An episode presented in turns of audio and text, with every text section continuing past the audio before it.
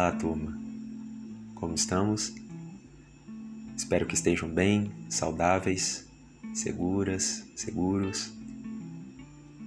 Sigamos para o nosso quinto podcast, cuja aula tem como base um artigo que traz uma contribuição essencial para continuarmos a direcionar nossas atenções para a diversidade cultural infindável que produzimos ao longo de nossa constituição como humanos, pessoas, coletividades e, como consequência, para tentar afastar tendências um tanto reducionistas que tentam nos conformar de forma homogênea e reclusas em categorias de fácil assimilação. O texto que nos ajudará no episódio de hoje, turma, a pensar diversidade, traz como título Gênero e Sexualidades Indígenas. Alguns aspectos das transformações nas relações a partir dos Kaiowá no Mato Grosso do Sul.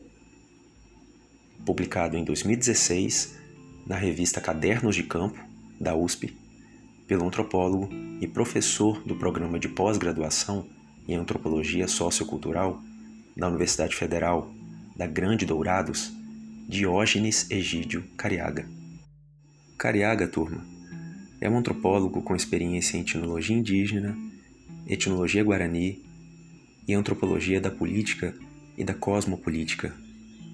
Esta última, cosmopolítica, dedicada a estudos que investigam como determinados povos indígenas se organizam coletivamente e tomam decisões coletivas com base nos saberes provenientes das relações estabelecidas com as coisas da mata e seus espíritos, com o diverso ambiente da floresta e suas espécies animais, vegetais, suas estações e demais formas vitais provenientes de mundos diversos que estão presentes na natureza.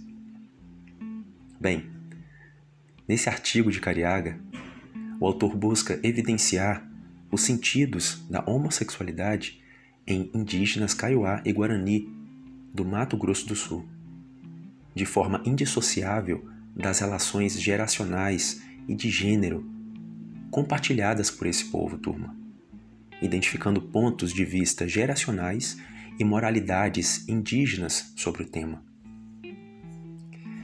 De antemão, turma, é bom salientar o que geralmente se quer dizer com moralidades.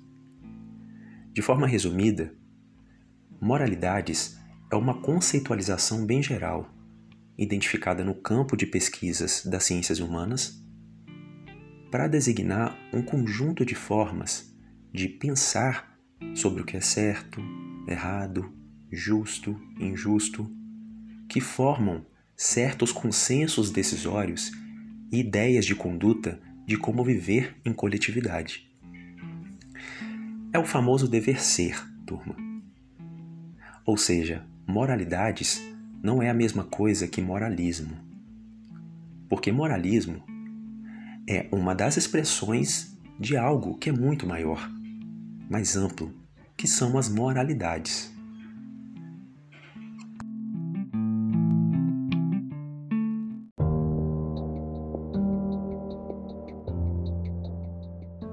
Pois bem, Tendo essa definição ampla de moralidade em mente, voltemos ao texto base do artigo, turma. Cariaga aponta que a sexualidade ou orientação sexual dos indígenas são temas pouco explorados nas etnografias americanistas. E apesar de haver documentos etnográficos descrevendo essas relações entre indígenas, há um certo silenciamento sobre o tema da homossexualidade no campo dos estudos etnológicos. Segundo o autor, em grande parte porque esse tema foi tradicionalmente identificado como um foco de análise voltado a grupos sociais não indígenas e provenientes das ditas, com muitas aspas, sociedades complexas. E também porque tornava-se essencial tomar certos cuidados classificatórios ao tentar conceituar relações indígenas utilizando termos tradicionalmente identificados como não indígenas, como a homossexualidade era vista.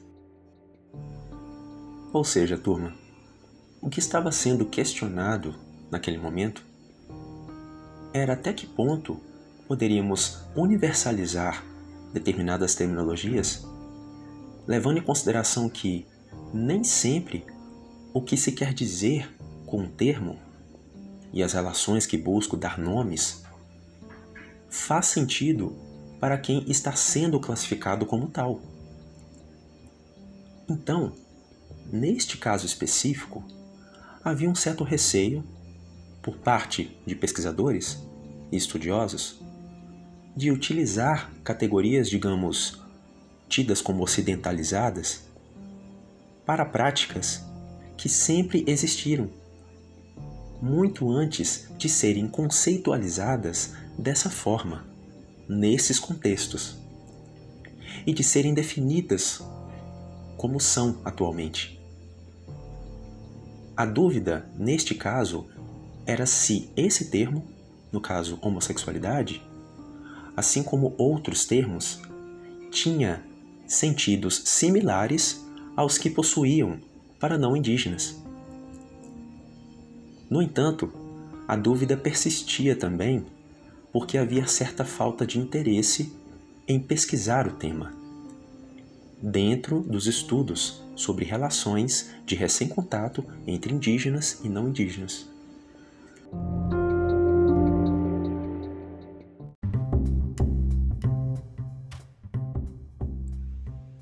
Antes de prosseguirmos, turma, outra questão que preciso salientar é que fica evidente que o autor se posiciona criticamente a respeito de um certo distanciamento entre pesquisas sobre gênero e sexualidades não indígenas, tidas como sociedades complexas, com muitas aspas, e estudos etnológicos. Inclusive, o autor inclui aspas nesse termo, sociedades complexas, tendo em vista o cuidado que precisamos ter ao utilizar esse termo, que se tornou um jargão até hoje utilizado em redutos do saber antropológico para delimitar uma certa distinção um tanto histórica entre pesquisas da antropologia urbana e pesquisas etnológicas ou etnográficas sobre povos indígenas e demais povos tidos como tradicionais, como quilombolas, por exemplo. No entanto, sabem aqueles conceitos ou denominações que, apesar de serem muito problemáticos, quando nos atemos a eles criticamente, continuam a serem utilizados porque se tornaram de fácil assimilação para definir algo, turma? Pois bem, o termo sociedades complexas é um desses conceitos. Um conceito que se originou a partir de ricos trabalhos de campo da antropologia urbana, do antropólogo brasileiro Gilberto Velho, em conexão com estudos urbanos da Escola de Chicago, mas que, devido ao risco de ser levada ao pé da letra, essa classificação ou conceito tende a ser mais problemático do que elucidativo ou realmente conectado com as diversas formas de interconexões entre o que antes, há quase meio século atrás, foi convencionado classificar como mundo rural, espaço urbano, cosmologia indígena e assim por diante.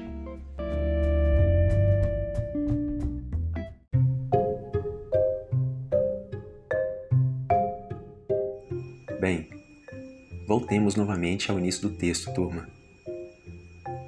O autor inicia traçando o caminho que ele fez até o tema de pesquisa sobre sexualidades indígenas entre os Kaiowá. Cariaga pesquisava a educação das crianças indígenas. E neste ponto, ele já evidencia que teve dificuldades de se aproximar do cotidiano de cuidado das crianças na aldeia devido ao fato dele ser homem, adulto, não caiuá, solteiro e sem filhos. Isso porque, na concepção kaiowá, geralmente, o homem que não tem filhos e é solteiro é classificado como um menino grande. Uma moralidade que possui conotação negativa entre os kaiowá. No entanto, como ele não é kaiowá e também é professor, ou seja, trabalhava e possuía remuneração, ele era identificado como um homem branco jovem. Então, turma, foi por meio das próprias formas com que os Kaiowá liam ele como antropólogo, inicialmente, que o próprio identificou uma das moralidades que mais tarde ele percebeu o quanto se relacionava com o tema da homossexualidade entre indígenas Kaiowá. Isso porque, para formas de condutas e moralidades Kaiowá, ser um homem adulto, solteiro e sem filhos o tornava frágil coletivamente, devido à sua impossibilidade de produzir relações de parentesco a princípio e, consequentemente, de assumir posições de prestígio político na organização da aldeia. Posições de liderança, de chefia, voltadas, por exemplo, para a organização de acampamentos de retomada dos territórios tradicionais reivindicados pelas famílias Kaiowá e Guarani.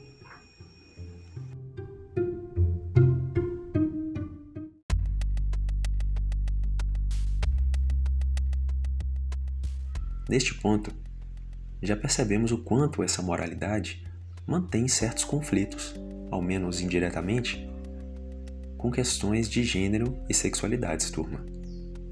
Mas isso veremos mais adiante.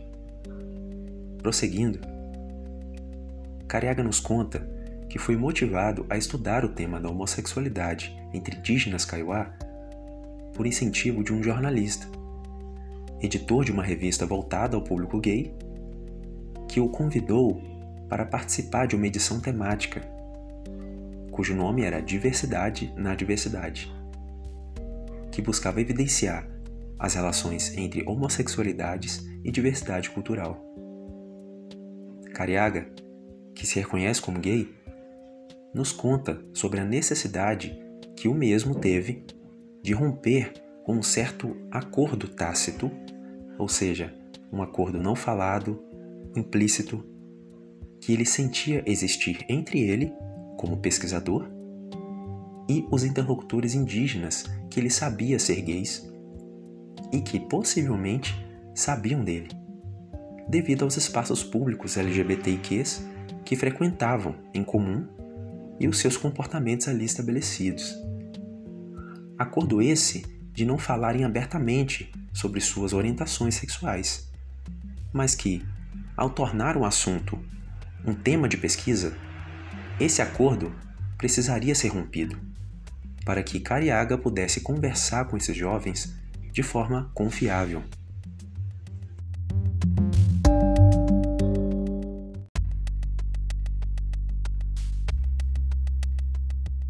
Bem, o rompimento do velho acordo implícito, a confiabilidade entre Cariaga e os jovens indígenas gays que já conhecia foi renovada. E Cariaga realizou um ciclo de entrevistas individuais sobre a trajetória de vida, experiências sexuais e como refletiam sobre ser indígenas e gays. Grande parte deles não residiam na reserva indígena de Dourados, possuem formação de nível superior e atuavam na área dos serviços de saúde indígena oferecidos pela Secretaria Especial de Saúde Indígena nas aldeias.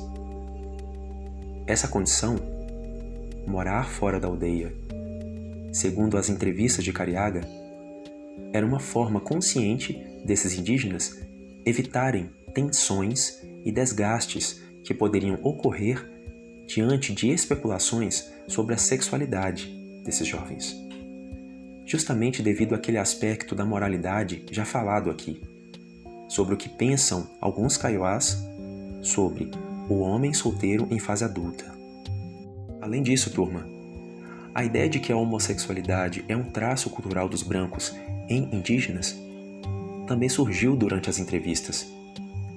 Nesse ponto, é possível identificar a relação entre essa percepção e as formas de classificação religiosas, evangélicas e neopentecostais que tratam o assunto como pecado ou desvio de conduta, sobre as funções reprodutivas do corpo masculino e feminino.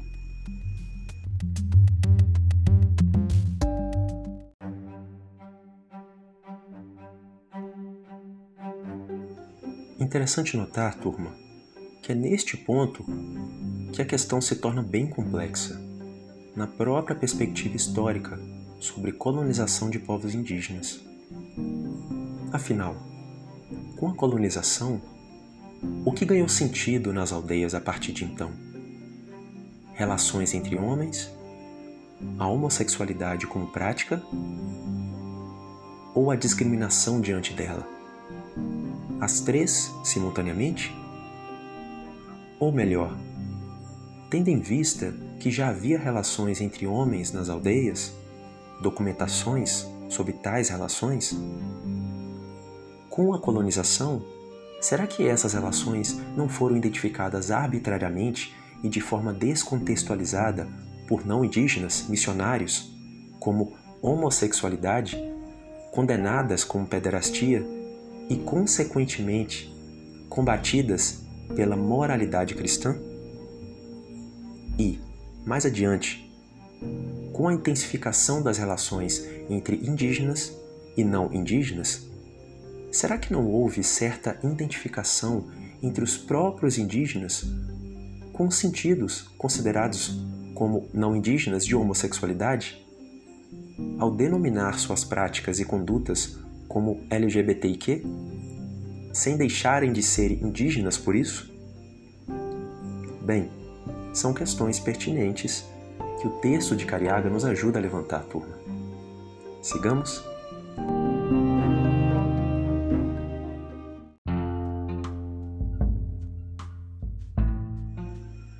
sobre a percepção de possíveis discriminações na aldeia sentida por esses jovens, turma. Como já havia dito, Cariaga nos conta que a decisão de morar fora da aldeia tornou-se uma estratégia desses jovens de fugirem dessas situações. Ou seja, um meio de manter uma boa distância dessas situações que, apesar de não romper conexões familiares, políticas e morais com a aldeia, era um meio de controlar o aparecimento de fofocas ou comentários sobre a orientação sexual dos mesmos diante da família e da aldeia. Principalmente, turma, quando tal orientação sexual não corresponde a condutas e estilos de vidas familiares idealizados que estão relacionados a igrejas neopentecostais que exigem da pessoa uma conduta que articule ser índio e ser crente. E diante dessas moralidades, turma, e de processos de colonização que as condicionam de algum modo, os indígenas entrevistados por Cariaga, na condição de jovens e sem filhos, e atuando em atividades identificadas como de brancos e morando fora da aldeia, representam uma espécie de alteridade e distanciamento ambíguo do modo de ser Kaiowá. E ambíguo por quê? Ambíguo porque, se por um lado, à medida que esses jovens indígenas buscavam estratégias para evitarem ser identificados como homossexuais, corriam o risco de se afastarem excessivamente do modo de ser Kaiowá e Guarani. Por outro lado, devido aos postos de trabalho que esses indígenas ocupavam e ocupam nos serviços públicos no campo da saúde indígena, eles passavam a adquirir outras formas de prestígio diante da aldeia.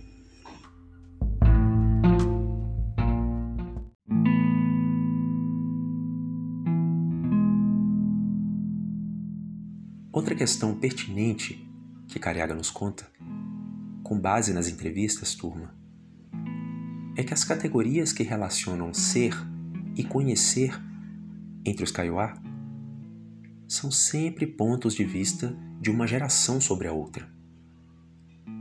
Ou seja, não há uma moralidade absoluta acerca desse tema, homossexualidade, que reina sobre as gerações como um todo na aldeia, mas sim sobre uma certa geração em relação a outra. Isso porque os jovens vivem experiências particulares em sua geração junto ao modo de ser dos brancos, assim como os mais velhos também viveram em sua juventude, expressando reflexões, nesse caso, sobre como pensam as diferenças entre os gêneros e as gerações ao longo do tempo. Isso quer dizer, turma, de acordo com Cariaga, que a homossexualidade não está imediatamente elencada nas formas de ação potencialmente desagregadoras da pessoa Kaiowá e Guarani. A homossexualidade entre os Kaiowá, turma, produz uma imagem de insuficiência coletiva justamente devido a questões mais prioritárias da vida Kaiowá, como a condição de não ter filhos da forma como os demais casais obtêm e não viver na aldeia, entre seus parentes, e não por uma característica específica dessa orientação sexual. Apesar das situações que esses jovens passam envolver sentidos de discriminação diversas, inclusive dentro da aldeia, que trazem indignação a alguns desses jovens, como Cariaga ouviu de um deles, ao relatar para um antropólogo que, para ser homem, eu não presto, mas para pagar as contas eu valho alguma coisa.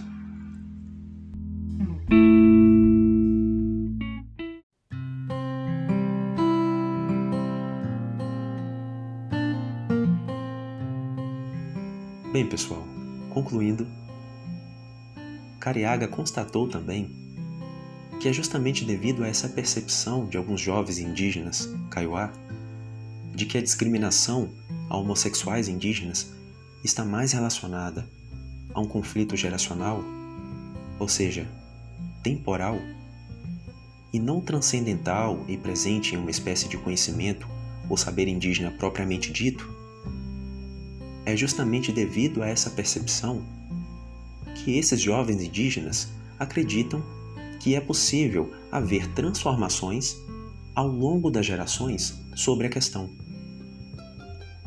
Assim como os mesmos jovens indígenas apontaram ter havido transformações nos modos de ser das mulheres entre os próprios Kaiowá. Ou seja, a inovação nas relações entre os mesmos pode criar condições para que a homossexualidade possa de fato atuar e ser vivenciada como mais um elemento para a multiplicidade de formas de ser kaiowá, de ser indígena e ser gay, ou ser gay e ser indígena.